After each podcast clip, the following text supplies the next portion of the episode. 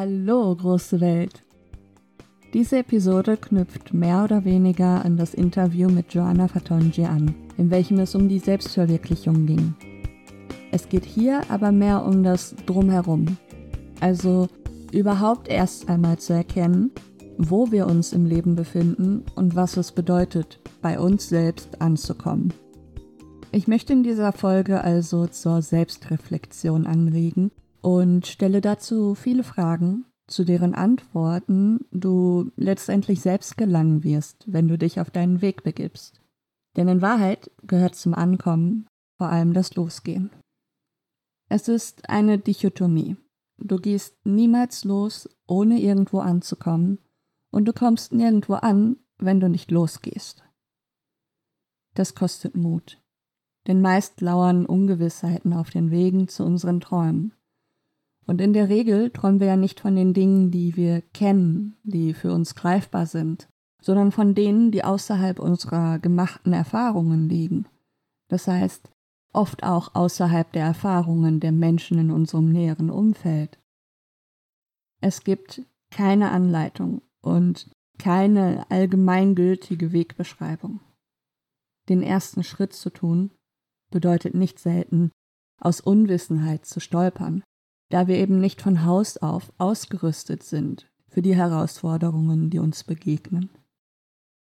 Wenn wir ankommen, zunächst wortwörtlich nehmen und uns vorstellen, in den Urlaub zu fahren, bedeutet dies vor allem, sich physisch an einem anderen Ort zu befinden. Aber reicht das aus, damit wir sagen können, wir sind angekommen? Gehört dazu nicht auch geistig, mental, seelisch anzukommen? Wo ist da die Schwelle? Woran erkennen wir, dass wir angekommen sind? So können wir uns in jedem Bereich überlegen, was Ankommen eigentlich bedeutet. Im Urlaub anzukommen ist das eine, wieder zu Hause anzukommen das andere. Aber was ist damit, im Beruf anzukommen, bei jemandem, den ich besuche, anzukommen? In meiner eigenen, aktuellen Lebensphase wirklich anzukommen. Was bedeutet das? Um diese Art von Ankommen geht es hier. Und auch um unser Sondergepäck. Das heißt, unsere Gedanken, Emotionen, Überzeugungen, Erinnerungen und Einstellungen zum Leben. Also, hier ein paar Fragen an dich. Ist der Ort, an dem du bist, der richtige für dich? Ist dieser Moment mit all dem, was da dran hängt, der richtige für dich? Ist das eine temporäre Sache oder dein ganz normales Leben? Wie zufrieden bist du mit der Situation? Weißt du, was du willst? Wo du dich als Ganzes zu Hause fühlen kannst? Körper, Seele und Geist? Wenn ich über Seele und Geist spreche, dann meine ich wirklich dein Innerstes. Ich spreche davon, dass das, was deine Gefühle und Gedanken bildet, eben etwas anderes als dein Körper ist. Und ich betone es, weil ich manchmal den Eindruck habe, dass wir diese innere Welt im Alltag gern ausblenden, um zu funktionieren. Aber während der Körper bereits neue Wege geht, halten Geist und Seele an Gedanken, Erinnerungen, Emotionen und dem Gewissen fest. Ob wir in den Urlaub fahren oder zurückkehren, ob wir zur Arbeit gehen oder nach Hause kommen. Dieses Gepäck haben wir immer bei uns. Die Substanz verändert sich im Laufe des Tages, im Laufe der Woche.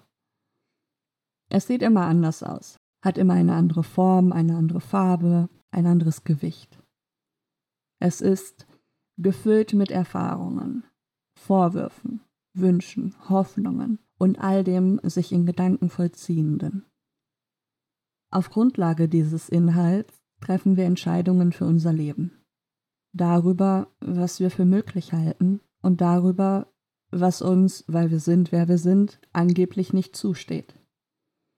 Was sich jeder oder jeder einzelne von uns zugesteht oder zutraut, mag sehr unterschiedlich sein. Wir alle kennen aber wohl das Gefühl, gelegentlich an einer Schwelle zu stehen, an der eine Entscheidung zu treffen Überwindung kostet. Das eigene Selbstbild nimmt dabei eine sehr zentrale Rolle ein. Aber wie ist so ein Selbstbild eigentlich konzipiert? Worauf fußt es? Was beinhaltet es? Und wichtiger noch, weil aufschlussreicher, was beinhaltet es denn nicht? An dieser Stelle möchte ich eine Erzählung aus Jorge Bucay's Komm, ich erzähl dir eine Geschichte zitieren. Als ich ein kleiner Junge war, war ich vollkommen vom Zirkus fasziniert. Und am meisten gefielen mir die Tiere. Vor allem der Elefant hat es mir angetan. Wie ich später erfuhr, ist er das Lieblingstier vieler Kinder. Während der Zirkusvorstellung stellte das riesige Tier sein ungeheures Gewicht, seine eindrucksvolle Größe und seine Kraft zur Schau. Nach der Vorstellung aber, und auch in der Zeit bis kurz vor seinem Auftritt, blieb der Elefant immer am Fuß an einen kleinen Flock angekettet. Der Flock war allerdings nichts weiter als ein winziges Stück Holz, das kaum ein paar Zentimeter tief in der Erde steckte. Und obwohl die Kette mächtig und schwer war, stand für mich ganz außer Zweifel, dass ein Tier, das die Kraft hatte, einen Baum mitsamt der Wurzel auszureißen, sich mit Leichtigkeit von einem solchen Flock befreien und fliehen konnte. Dieses Rätsel beschäftigt mich bis heute. Was hält ihn zurück? Warum macht er sich nicht auf und davon? Als Sechs- oder Siebenjähriger vertraute ich noch auf die Weisheit der Erwachsenen. Also fragte ich einen Lehrer, einen Vater oder Onkel nach dem Rätsel des Elefanten. Einer von ihnen erklärte mir, der Elefant mache sich nicht aus dem Staub, weil er dressiert sei. Meine nächste Frage lag auf der Hand. Und wenn er dressiert ist, warum muss er dann überhaupt angekettet werden? Vor einigen Jahren fand ich heraus, dass zu meinem Glück doch schon jemand weise genug gewesen war, die Antwort auf die Frage zu finden. Der Zirkuselefant flieht nicht, weil er schon seit frühester Kindheit an einen solchen Flock gekettet ist. Ich schloss die Augen und stellte mir den wehrlosen, neugeborenen Elefanten am Flock vor. Ich war mir sicher, dass er in diesem Moment schubst, zieht und schwitzt und sich zu befreien versucht. Und trotz all der Anstrengung geling es ihm nicht, weil dieser Flock zu fest in der Erde steckt. Ich stellte mir vor, dass er erschöpft einschläft und es am nächsten Tag gleich wieder probiert und am nächsten Tag und am nächsten. Bis eines Tages, eines für seine Zukunft verhängnisvollen Tages, das Tier seine Ohnmacht akzeptiert und sich in sein Schicksal fügt.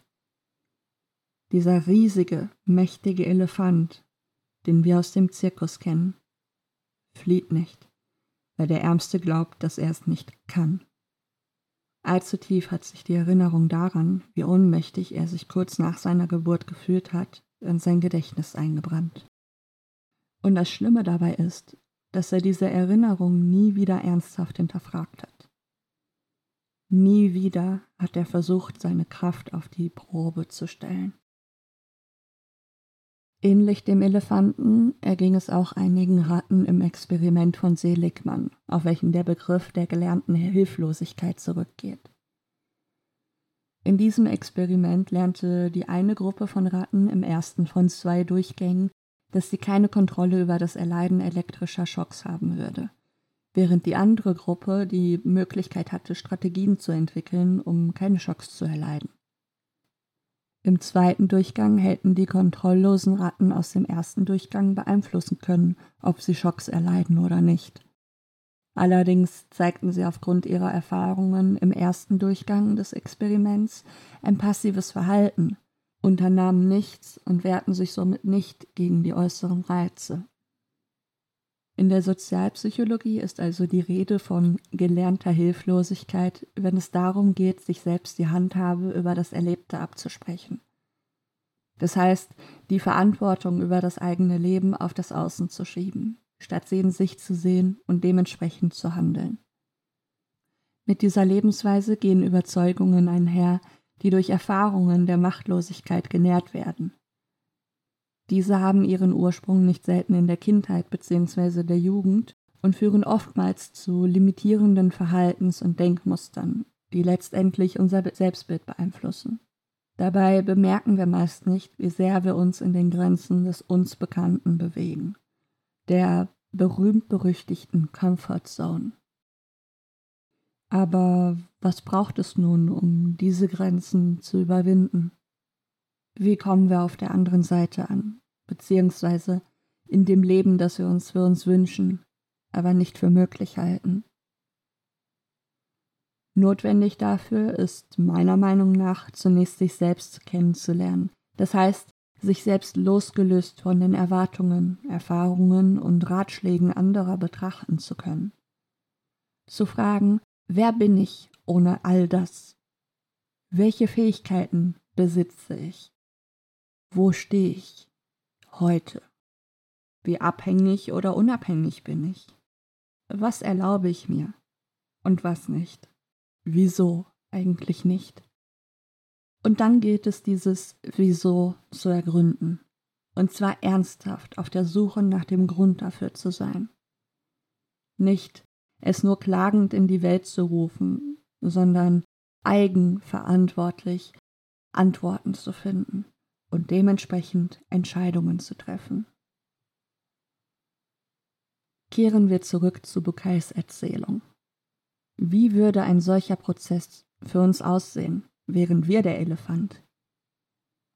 Am Anfang der Geschichte sind wir jung, voller Leben und dem Drang nach Freiheit. An irgendeinem Punkt bemerken wir zum ersten Mal unsere Fesseln. Es ist ein merkwürdiger Moment, denn die Fesseln verlangen von uns, ja, sie zwingen uns zu einem Verhalten, das gegen unsere Natur, unsere Motivation, die Freiheit und unseren Wunsch zu leben geht. Wir sind perplex und versuchen unsere Grenzenlosigkeit dennoch auszuleben.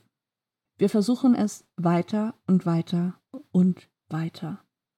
Und mit jedem Mal, dass wir an diesen Punkt stoßen, an welchen es nicht mehr weitergeht, wird der Frust größer. Der Widerstand kostet uns Kraft und Energie. Wir werden schwächer, wenn wir uns immer nur wehren. Wir werden müde und irgendwann bemerken wir, dass wir für die Momente, in denen wir uns den Fesseln fügen, belohnt werden, sei es auch nur damit, nicht bestraft zu werden. Langsam, ganz langsam geben wir nach.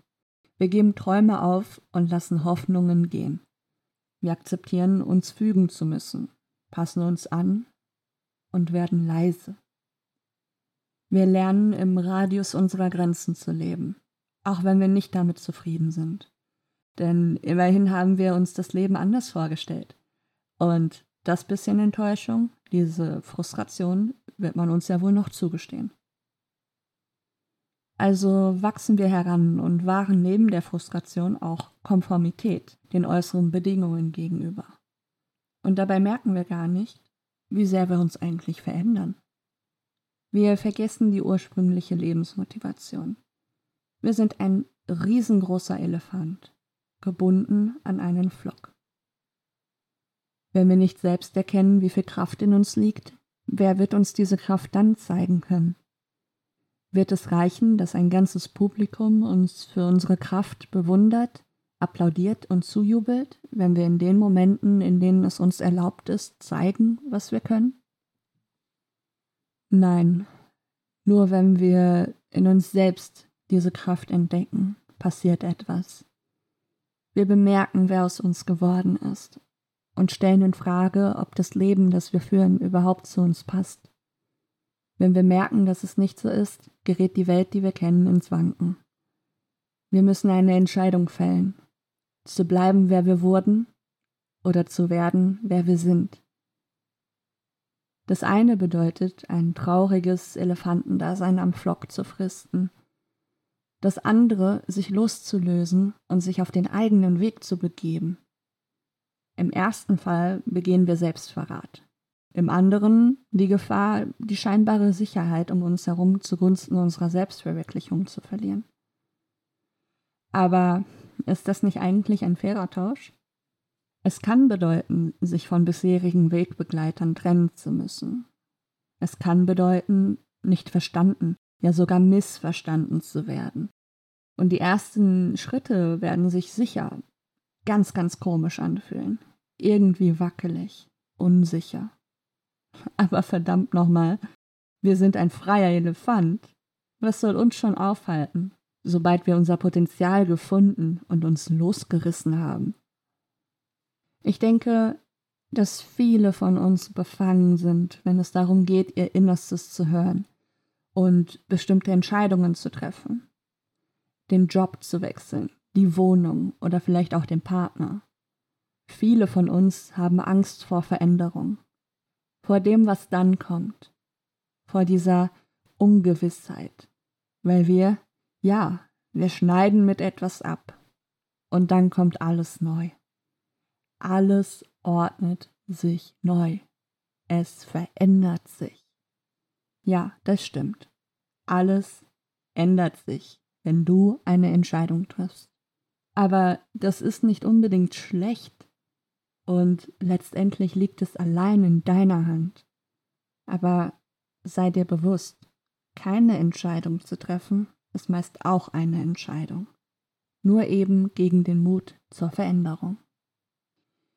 In Bukais Buch überträgt der Therapeut, der vom Elefanten sprach, die Erzählung auf seinen Klienten und sagt, so ist es, Damien. Uns allen geht es ein bisschen wie diesem Zirkuselefanten. Wir bewegen uns in der Welt, als wären wir an Hunderte von Flöcken gekettet. Wir glauben, einen ganzen Haufen Dinge nicht zu können, bloß weil wir sie ein einziges Mal vor sehr langer Zeit damals, als wir noch klein waren, ausprobiert haben und gescheitert sind. Wir haben uns genauso verhalten wie der Elefant, und auch in unser Gedächtnis hat sich die Botschaft eingebrannt. Ich kann das nicht, und ich werde es niemals können. Mit dieser Botschaft, der Botschaft, dass wir machtlos sind, sind wir groß geworden. Und seitdem haben wir niemals mehr versucht, uns von unserem Flock loszureißen. Manchmal, wenn wir die Fußfesseln wieder spüren und mit den Ketten klirren, gerät uns der Flock in den Blick und wir denken, ich kann nicht und ich werde es niemals können. Genau dasselbe hast auch du erlebt, Damien. Dein Leben ist von der Erinnerung an einen Damien geprägt, den es gar nicht mehr gibt und der nicht konnte. Der einzige Weg herauszufinden, ob du etwas kannst oder nicht, ist es auszuprobieren und zwar mit vollem Einsatz, aus ganzem Herzen. In diesem Sinne wünsche ich dir, dass du Mut dazu gewonnen hast, einen gewissen Schritt zu tun, einen gewissen Weg zu gehen, den du noch gar nicht gehen wolltest oder konntest, weil dich innerlich etwas aufgehalten hat. Aber vor allem wünsche ich dir, dass du bei dir selbst ankommst, mit Körper, Geist und Seele. Ich wünsche dir alles Gute. Ciao und bis bald, deine Raluca.